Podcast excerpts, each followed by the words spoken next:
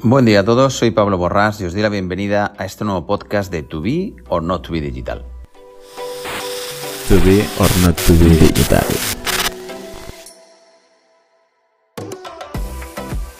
Bueno, pues seguimos con las novedades del 2024 y una de las cosas más importantes, como hablamos en uno de los últimos podcasts, sobre todo el relacionado con las tendencias del marketing digital del 2024, pues es la privacidad. O sea, mm, toda la, nueva legislación referente pues bueno, pues a, protección de, datos y, protección de, los consumidores, pues cada vez tiene más potencia y por tanto las herramientas publicitarias pues están poniendo las pilas eh, para adecuarse a esta ley de mercados digitales y bueno, pues eh, buscar cuáles son las fórmulas que pueden utilizar para que si bien eh, se respeten los derechos de, los consumidores, los usuarios, pues también ellos no pierdan su parte de negocio. Obviamente viven de datos y estos datos son, son esenciales para todos, incluidos eh, para los anunciantes y las agencias de marketing digital, obviamente.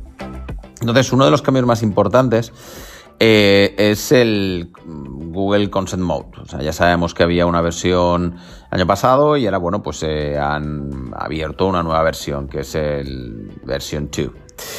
Eh, bueno, pues em, se trata de una, versión que, va a ser obligatoria a partir de marzo del 2024 y, y ahora pues la diferencia fundamental es que incluye nuevos campos, ¿no? O sea, eh, incluye eh, un campo que se llama Add User Data y Add Personalization. Voy a pronunciarlo bien en inglés, que después me critican.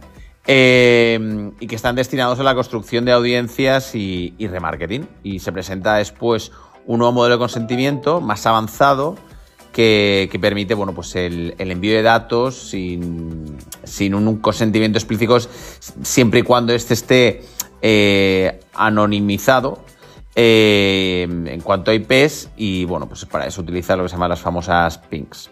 Pero bueno, tampoco por ponernos eh, menos técnicos, o sea, el usuario cuando vaya al banner pues va a tener, eh, por así decirlo, los checklists sin marcar y tendrá que marcar exactamente qué cookies quiere aceptar o no. Y esto lo tendrá que hacer directamente una vez que eh, dé al botón de configurar eh, cookies. Eh, o pues, directamente las podrá aceptar, eh, rechazar o configurarlas.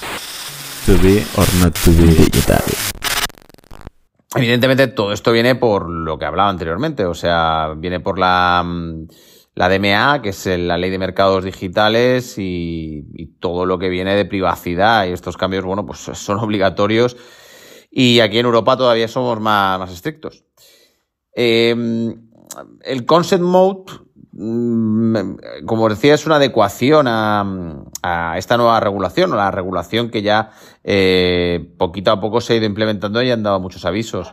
Pero, claro, eh, el beneficio para los anunciantes, porque como he dicho anteriormente, eh, Google vive de publicidad y obviamente pues necesita tener datos y sobre todo los dos para poder remarketear pues bueno, pues eh, lo que ofrece es la posibilidad eh, de, seguir eh, ofreciendo anuncios a aquellas personas que han ofrecido su consentimiento y, y, la posibilidad también de respetar esa normativa ya que hay una anonimación de anonimización, mejor dicho, de IPs y que le da por tanto una capa eh, de seguridad mm, eh, por encima, o sea, para poder utilizar esos datos de manera comercial.